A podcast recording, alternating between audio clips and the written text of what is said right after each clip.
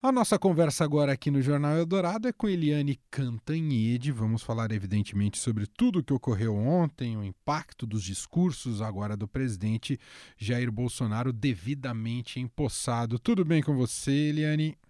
Oi, tudo bem, Manuel, Carolina, ouvintes? Eliane, ontem, como é, qual é a sua avaliação, qual é a sua leitura sobre o Bolsonaro fez dois discursos, né? um no Congresso, depois um no Parlatório. Qual a avaliação que você faz aí daquilo que disse Jair Bolsonaro?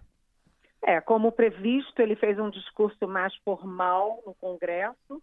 A surpresa é que foi um discurso curto, bem mais curto do que é, usualmente né, nas horas de posse de presidente. Foi um discurso bem curto. E depois ele fez um discurso mais emocional, mais direto, vamos dizer assim, às massas, lá no parlamento. Agora, o que, que é mais importante no discurso dele? É que ele se reafirmou claramente como uma guinada à direita no Brasil.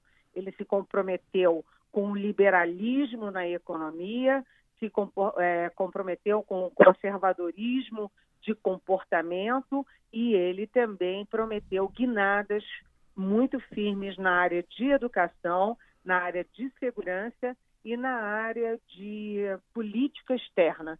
Na educação, inclusive, ele falou muito, é, como ele falou o tempo inteiro contra ideologias nefastas, contra ideologias é, que destroem a família, etc. Ele falou que a escola brasileira vai passar a formar é, cidadãos para o mercado de trabalho e não para serem militantes políticos. Então, ele, ele fez uma manifestação, né, os dois discursos foram claramente assim uma, um compromisso com essa guinada à direita e uma crítica muito forte à ideologia de esquerda, tanto que ele falou aquela frase, né, a bandeira brasileira nunca será vermelha. E isso, a multidão ali no Palácio do Planalto, ali na Praça dos Três Poderes, foi ao delírio, né, Emanuel? É verdade. Agora, isso não é um tipo de radicalismo que já não era o caso de ser evitado na hora da posse, visto que agora vai governar para todos, Eliane? Pois é, ele, na verdade, ele foi eleito com 39% uh, dos votos, né, dos votos brasileiros. E ele tem que governar não apenas para 39%, que é, esses 39% que deram esse voto à direita, essa guinada, mas ele vai ter que governar para 100% da população brasileira. Nem todo mundo no Brasil é de direita e nem todo mundo no Brasil acha que há uma ameaça aos costumes, à família. Ou seja, ele precisa calibrar um pouquinho aí uh, na hora de governar. O discurso foi para a base política dele, para o eleitorado dele, mas na hora de governar ele vai ter que ampliar um pouco essa fala, essa, esse horizonte dele.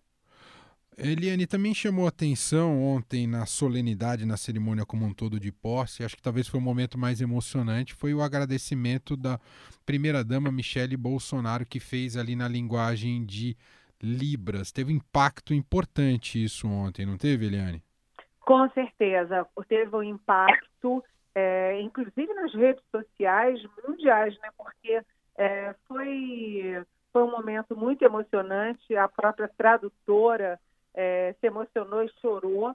E realmente é um momento assim muito especial da posse, com muita força simbólica. Uma primeira-dama tão bonita, tão elegante, tão simples, fazendo um discurso. Primeiro, é inédito a primeira-dama fazer um discurso. Segundo, fazendo um discurso em Libras e falando na inclusão dos deficientes. Então, foi muito, muito bonito. Depois, ela, inclusive, deu dois beijos é, no Jair Bolsonaro, que também não é muito, vamos dizer assim, é um pouco fora do protocolo, mas que nós, pessoas né, de carne e osso, achamos bonitos. Eu achei que a Michele Bolsonaro fez um papel muito bonito durante a posse.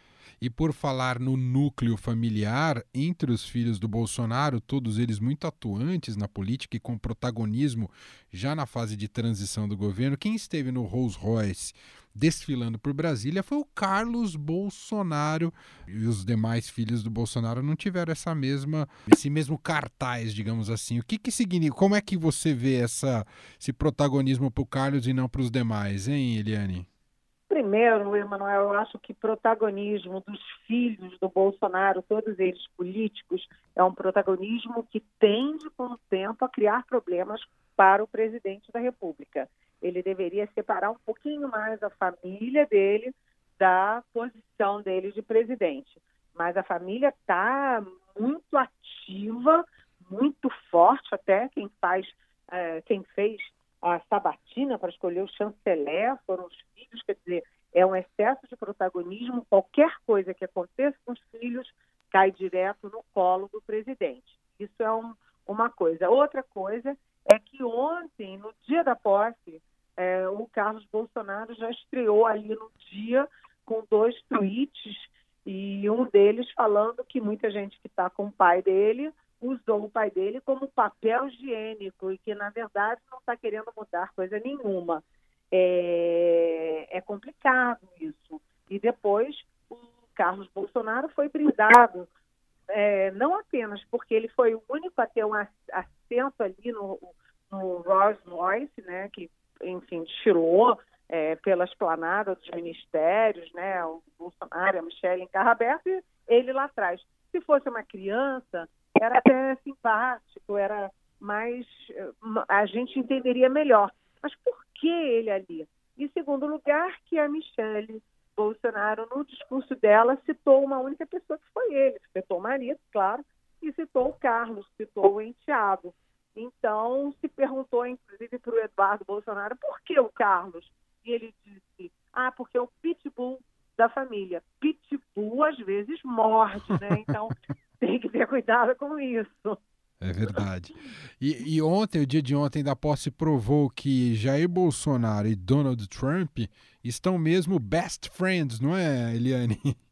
Olha, depois que o Ernesto Araújo, é, que é o novo chanceler, ele escreveu aquele texto dizendo que o Ocidente, os valores cristãos estavam ameaçados e que só Deus poderia salvar né, o Ocidente e depois ele diz que, aliás, quem pode salvar mesmo é Donald Trump, ficou muito clara essa aliança do Brasil com os Estados Unidos.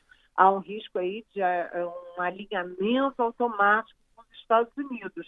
Agora, se você vê que o Donald Trump não veio para a posse, como o Bolsonaro gostaria, mas ele ontem, uh, no Twitter, ele falou estamos com você, né? Então fez um brado aí de, de amigo e o Bolsonaro a expectativa de que vá aos Estados Unidos ainda no primeiro semestre, ou seja, relação é, à política externa, que vai ter uma guinada forte, como o Bolsonaro falou, essa política externa nova é uma política externa muito identificada, muito alinhada com Washington.